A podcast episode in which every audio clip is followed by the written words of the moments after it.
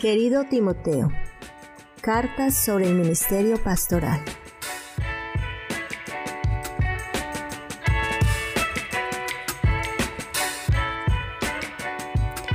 Capítulo 1. Establece prioridades. Don Ascol. Querido Timoteo, Donna y yo estamos muy emocionados por ti ahora que te vas acoplando a tu nuevo trabajo de pastorado. Es una maravillosa responsabilidad y privilegio el cuidar de las almas del pueblo de Dios. Después de 25 años en este ministerio, todavía tiemblo ante la grandeza de la tarea.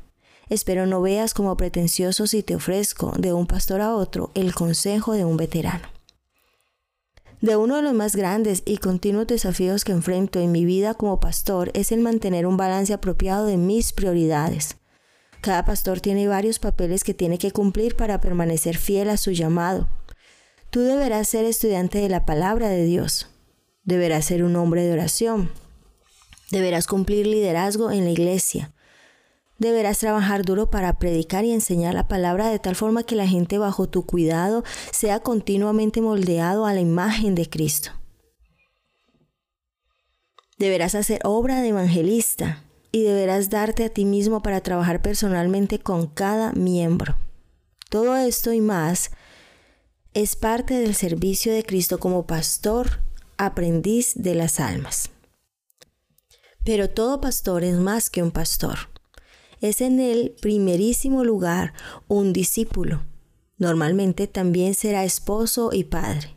En adición a esto, también podría realizar otras responsabilidades relacionadas con el ministerio, ¿Cómo van a ser realizados todos estos importantes papeles sin sacrificar lo mejor en el altar de lo bueno? Es un desafío desalentador aún bajo las mejores circunstancias. Una pregunta que a menudo le hago a la gente que aconsejo es esta. ¿Qué es lo que Dios en orden de prioridades te ha llamado a hacer? Es una pregunta que pone muy claro las cosas porque obliga a una evaluación de la vida basándose en lo que es importante. De vez en cuando me hago esta pregunta a mí mismo y encuentro que me ayuda a pelear la batalla de balancear mi vida. Te animo a que muy pronto formes el hábito en tu ministerio de detenerte y hacerte esta pregunta todos los días.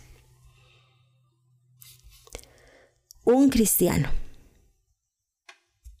¿Qué es lo que Dios me ha llamado a hacer? Primero, él me llama a ser un seguidor sincero y devoto de Cristo. Esto es tan básico que es fácil el no apreciarlo y olvidarlo. Un gran peligro en el ministerio es el profesionalismo. Como pronto lo descubrirás, un pastor puede volverse un experto en realizar su trabajo, como cualquier otra vocación. Ciertas habilidades pueden ser desarrolladas y refinadas en el ministerio del Evangelio. Un pastor puede convertirse tan competente en su ministerio público que otros lo considerarían como muy exitoso. Pero cuando una mentalidad de profesionalismo toma el mando de la perspectiva del pastor, su corazón empezará inevitablemente a ser descuidado. Y el corazón es la herramienta principal de cada pastor. Si tú no estás amando a Dios con todo tu corazón porque las porque has descuidado las responsabilidades básicas del discipulado, no importa qué tan exitoso profesionalmente llegues a ser. En realidad, tu éxito solo será una falsa apariencia. Spurgeon habla de un pastor que predica tan bien y vivía tan mal que cuando subía al púlpito todos decían que no debería bajarse de él. Y cuando bajaba todos decían que nunca debería subirse de nuevo. Una división así de la vida podría ser aceptable en otras profesiones, pero no es apropiada para un cristiano real y mucho menos para un ministro pastor fiel. Muchos hombres buenos han tropezado en esto tan básico. De hecho, la galería de pastores caídos es un serio recordatorio de la absoluta necesidad de que tu discipulado cotidiano y personal sea tu prioridad principal. Algunos de los momentos más difíciles de mi ministerio, emocionalmente hablando, han llegado al, han llegado al recibir las noticias de que un hermano más se ha autodescalificado del pastorado por una caída moral. Tú todavía estás joven en el ministerio. pero no dudes que pronto tales noticias llegarán a tu puerta también. Hombres que conoces de cerca o por referencias, hombres cuyos dones y privilegios consideras que son muy superiores a los tuyos, serán descubiertos en pecados escandalosos. ¿Cómo sucede esto? Puedes estar seguro que no pasa de un día para otro. Estos pecados descalificadores siempre tienen un historial, y en la raíz de ese historial está el descuido de las disciplinas espirituales, tal como el personaje de nombre cristiano el, del escritor Buyan lo describe. Uno de los primeros pasos hacia abajo en el camino de la apostasía llega cuando los reincidentes abandonan gradualmente sus deberes privados, como la oración íntima, refrenar sus lascivias, el estar atentos, afligirse por su pecado y otros similares. Así que, mi querido joven hermano, guarda tu corazón Vea la palabra de Dios en primer lugar como un creyente. Recuerda que antes de ser un pastor eres una oveja. Como pastor, tú necesitas las mismas cosas que les encomiendas a otros.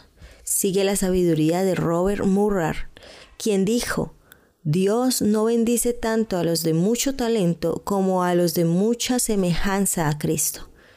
Un ministro santo es una terrible arma en las manos de Dios.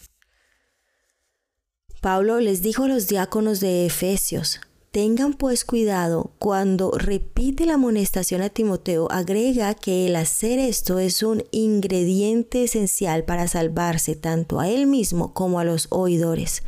Hechos 20, 28 y 1 Timoteo 4, 16. Un pastor debe tener como disciplina prioritaria el leer, meditar y memorizar las escrituras por el propio bien de su alma. También debemos orar por el trabajo del Espíritu en nuestras vidas. Algo menos que esto es negligencia espiritual. Un esposo. Después de ser un cristiano, Dios me ha llamado a mí y también a ti a ser un esposo.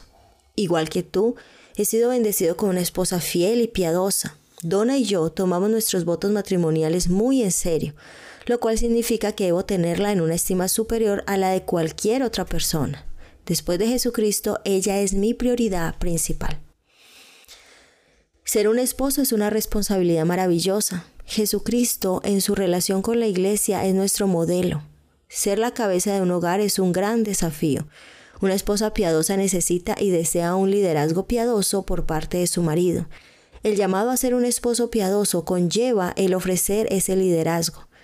En cuanto a la manera de relacionarse con su esposa, Cristo llama a un hombre a luchar en contra de dos errores que son opuestos pero igualmente mortales, la pasividad autoprotectora y un autoritarismo egoísta. Un esposo pasivo promueve la frustración en su esposa, ya que ella desea ser guiada. Eso podría tentarla a tomar un papel dominante. Un esposo autoritario intimida a su esposa y bien podría ahogar el desarrollo de sus dones espirituales. En Efesios 5, Pablo deja claro que Jesucristo es nuestro modelo como esposo. Su amor, sacrificio y cuidado por su esposa debe ser el patrón de su relación con María. Ella necesita estar segura en tu amor. Necesita saber que es más importante para ti que tu reputación o el ejercicio de tus dones públicos. Puede ser que la esposa de un pastor tenga el papel más difícil de toda la iglesia. Carlos Spurgeon dijo esto con una característica sutileza y cariño dos años antes de su muerte. Hablando en una boda, él dijo, si fuera una joven y estuviera pensando en casarme, no me casaría con un ministro porque la posición de esposa de un ministro es muy difícil de cumplir para cualquiera. Las iglesias no dan a los ministros dos salarios, uno para el esposo y el otro para la esposa, pero en muchos casos ellos buscan los servicios de la esposa, ya sea que ellos paguen por ella o no. Se espera que la esposa del ministro sepa también todo acerca de la iglesia, pero en otro sentido se espera que ella no sepa nada. Y algunas personas igualmente le echan la culpa en cualquiera de los dos casos. Sus deberes consisten en estar siempre en casa y atender a su marido y familia. y estar siempre fuera visitando a la gente y haciendo toda clase de cosas para toda la iglesia. Bueno, por supuesto, esto es imposible. Ella no puede estar disponible para todos y tampoco puede esperar complacer a todos. Su esposo no puede hacer eso y pienso que sería muy tonto si tratara de hacerlo. Y estoy seguro que así como el esposo no puede complacer a todos, tampoco la esposa puede. Habrá seguramente más de uno que está disgustado, especialmente si ese alguien había esperado ser la esposa del ministro. Dificultades surgen continuamente hasta en las iglesias mejor reglamentadas. Y como lo dije antes, la posición de esposa de pastor es siempre ardua. Aún así, pienso que si yo fuera una jovencita cristiana, me casaría con un ministro cristiano si pudiera porque hay en ello una oportunidad de hacer tanto bien ayudándolo en su servicio a Cristo. Es una gran ayuda para la causa de Dios el mantener al ministro bien organizado para su trabajo. Es el deber de su esposa ver que él no esté incómodo en casa, porque si todo allí está bien, cuidado y con alegría, él podría dar todos sus pensamientos para la preparación del púlpito. Y la mujer piadosa que ayuda hacia su esposo a predicar mejor es también ella misma una predicadora, aunque nunca predique en púlpito, y así ella llega a ser de la manera más excelente, útil para la iglesia de Cristo, comprometida al cargo que tiene su marido. La esposa de un pastor ve todos los defectos y fallas de su marido y aún así debe recibir su instrucción continuamente sobre la palabra de Dios. Ella vive en una pecera. Las expectativas poco realistas de la congregación a menudo pueden agregar gran estrés a su familia. Comentarios descuidados, los cuales podrían o no haber tenido la intención de herir, pueden herirla profundamente.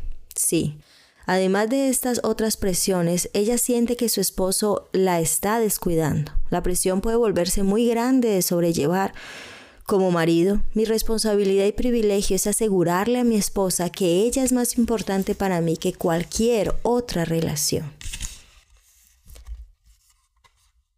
He sido llamado a nutrirla y alentarla, ayudarla a cumplir su propio llamado como mujer de Dios.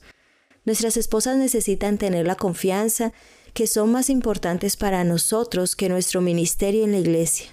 Cuando este mensaje se comunica clara y frecuentemente, esas inevitables temporadas de demandas inusualmente altas en la iglesia son más fáciles de soportar.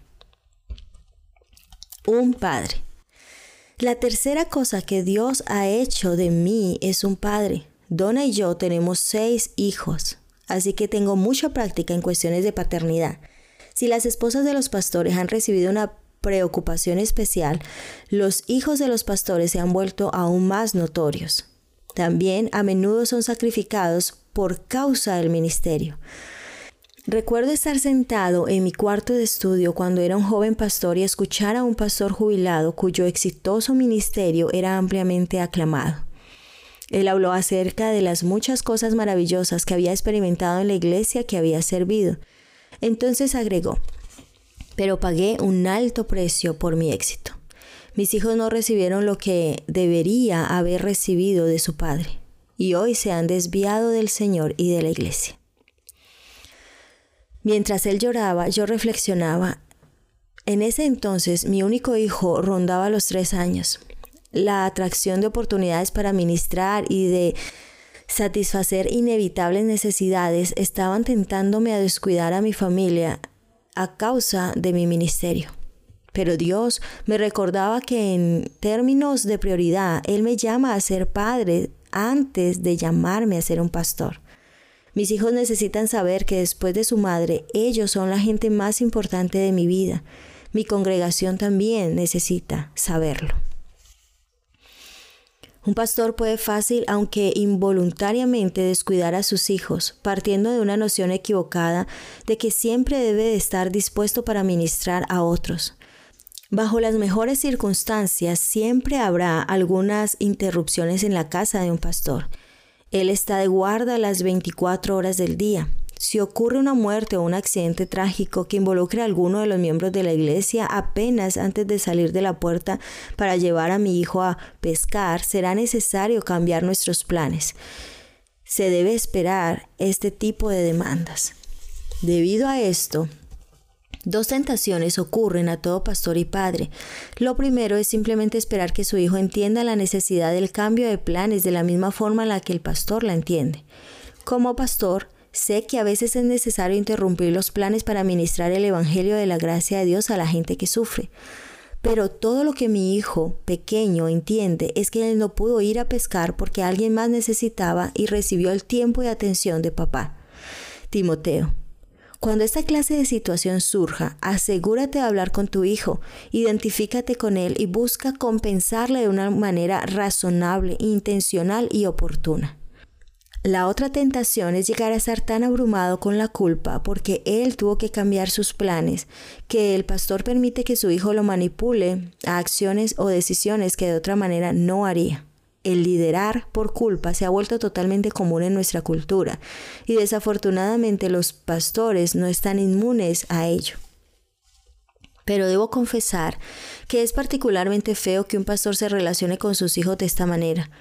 Deliberadamente debemos de abrir espacios en nuestras agendas para nuestros niños y, y respetar esos espacios a conciencia. Cuando sea necesario cambiar esos planes de una forma tal que afecten a tus hijos, sé diligente en compensarles ese tiempo. Un pastor. La cuarta cosa que Dios ha hecho de mí es un pastor. Este es mi llamado vocacional. Esto es lo que ocupa la mayoría de mi tiempo. Estoy constantemente maravillado de que Dios me haya dado el privilegio de servirle de esta manera. Es el llamado vocacional, más importante del mundo. Mis responsabilidades como pastor toman prioridad sobre cualquier actividad recreacional o de diversión. Todo lo que representa pastorear el rebaño de Dios, lo cual la Biblia describe de manera completa, es parte de mi obligación. En esto mis tareas más importantes son trabajar fielmente en el ministerio de la palabra y en la oración.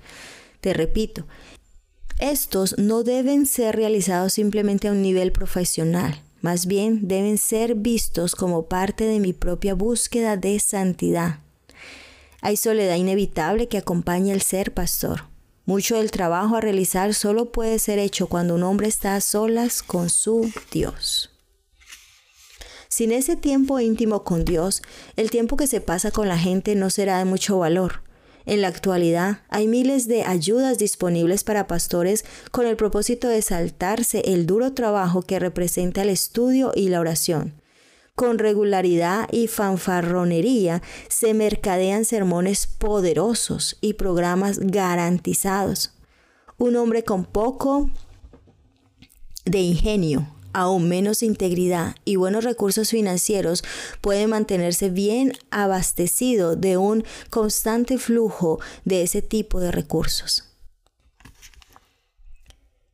Pero él niega su llamado al vivir del trabajo de otros en lugar de hacer por sí mismo la obra del ministerio. Un ayudador. Además de estos cuatro llamados de mi vida, también estoy involucrado en ayudar a otras causas de valor. Mi trabajo con el ministerio, la edición del periódico y otras publicaciones, y mi participación en conferencias para pastores locales son todos importantes. Tú probablemente no has tenido mucho tiempo para estar muy involucrado todavía en el compañerismo de otros pastores locales. Espero que no descuides hacer esto. No es solo que el compañerismo sea bueno para ti, aun cuando no te gusten algunos programas y planes que son promovidos, sino que también necesitas reconocer que Dios te ha dado dones de formas que pueden ser una bendición a tus colegas pastores. Por ejemplo, Timoteo, Aprovecha el hecho que Dios te ha dado tanto el amor como la oportunidad de comprar muchos buenos libros. Tú puedes ser una gran bendición a otros pastores y a sus congregaciones, simplemente buscando y aprovechando la oportunidad de recomendar buenos libros. No asumas que todos están familiarizados como tú con los comentarios sanos, biografías inspiradas y buenos textos de teología. sin ser entrometido, trata de animar la lectura de buenos libros. No dudes que otras oportunidades más amplias de ministerio vendrán a ti en su tiempo. Espero que estés abierto a ellas y que las veas como maneras en las que puedes ser útil en el trabajo del reino. Pero en términos de prioridades te animo a mantenerlas clasificadas bajo las cuatro cosas que anteriormente mencioné. Trato de mantener esto en mente yo mismo cuando lo hago. Me evito muchos dolores de cabeza y confusión. Manteniendo el equilibrio. ¿Cómo funcionan estas prioridades? Bueno, los que me conocen mejor son los que fácilmente pueden testificar que no siempre practico lo que he escrito aquí, aunque mi deseo e intención es nunca desviarme. He tenido que hacer correcciones rápidamente a la mitad del camino durante los años. Pero eso es lo valioso de tener claramente las prioridades definidas. Proveen un mapa confiable para hacer tales ajustes. Cada prioridad descansa sobre la que le precede, es decir, es solo en la medida en la que soy fiel a las prioridades más altas que puedo honestamente conectarme con las otras, que son más bajas. Por ejemplo, quiero ser fiel a mi trabajo con los ministerios de publicación, pero no puedo ser fiel sin importar su éxito por medio de mis esfuerzos si hago este trabajo a expensa de mis responsabilidades pastorales en la iglesia. Si mi labor con las publicaciones u otro ministerio más amplio me impide ser el pastor fiel en la iglesia local en la que sirvo, entonces necesito librarme de esos trabajos más amplios. No es necesaria esta labor en otros ministerios para desarrollar mis trabajos pastorales fielmente, pero no puedo ser un pastor fiel si descuido las prioridades más altas de cuidar a mi esposa y mis hijos, de hecho, de acuerdo con Timoteo 3, del 4 al 5, un hombre es, descalificado si ese descuido caracteriza su vida. Él debe ser un hombre que gobierne bien su propia casa, tener sus hijos en sumisión con toda reverencia, porque si un hombre no sabe cómo gobernar su propia casa, ¿cómo puede apacentar la iglesia de Dios? Además, no puedo ser un padre fiel si le fallo a mi esposa como esposo. Por lo contrario, una de las mejores cosas que puedo hacer con mis hijos es amar muy bien a su madre. No importa qué tan buen padre pueda pensar que soy, si no demuestro un amor como el de Cristo por mi esposa. Estoy haciendo un grave perjuicio a mis hijos. Parece que si el enemigo no puede engañar a los padres en descuidar a sus hijos, los tentará para convertir a esos hijos en el centro de su atención. Mis hijos tienen que aprender desde temprana edad a que su madre tiene el lugar más alto en mis afectos. Esto no es despreciarlos, más bien, al conocer su lugar en el hogar que Dios nos ha dado, llega a ser un fundamento de seguridad para ellos. Tal como no puedo ser un ministro verdaderamente útil fuera de mi iglesia local si no estoy siendo un pastor fiel. Y no puedo ser un pastor fiel si no estoy siendo un padre responsable. Y no puedo ser la clase de padre que debo ser si no amo sinceramente a mi esposa. Tampoco puedo ser un esposo fiel si descuido mi relación con Cristo. Como ya he sugerido, todo lo demás se origina de esta raíz principal. Todas estas prioridades se relacionan una con la otra como si fueran los niveles de una pirámide. A cada una le puedo asignar la atención debida, siempre y cuando la mantenga en su lugar apropiado. Pero cuando una prioridad más baja salta por encima de una más alta, entonces estoy llevándome a mí mismo a una vida inestable. Es espiritualmente desastroso el colocar a mi esposa por encima de mi Señor, o a mis hijos por encima de mi esposa, o a mi ministerio pastoral por encima de algunos de los otros tres. No es menospreciar a la iglesia que sirves el clasificarla como de una importancia menor después de tu devoción a Cristo y a tu familia. Al contrario, la iglesia obtendrá más de lo que necesitan de ti cuando tú ministres con un compromiso deliberado de acuerdo a esas prioridades. Como mencioné, no siempre mantengo estas prioridades en un balance correcto, pero en mi vida las he convertido en una meta fija. Al recordar las prioridades de estos llamados, estoy más apto para establecer y mantener el balance de mis obligaciones. Quizás la disciplina más útil para facilitar este equilibrio es aprender a decir no. Spurgeon dijo que para un ministro aprender a decir no tiene más grande valor que el aprender latín. Tenía razón. Sin importar cuánto trate de hacer el pastor, siempre habrá más. A menudo encuentro cosas muy buenas que están gritando por mi atención y se deben dejar de hacer para ocuparme en aquello que es mejor. Cuando un pastor tiene que hacer esas difíciles decisiones, debería hacerlas basándose en las prioridades de su llamado. Entonces puede animarse en saber que ha actuado por fe basado en los deberes que Dios ha puesto en su vida. Timoteo, oro para que Dios te ayude a comprender firmemente tus prioridades mientras aún eres joven en el ministerio. Dale mis gratos saludos a María y a tu pequeño. Sigue adelante en tu buen trabajo. En Cristo, Tom.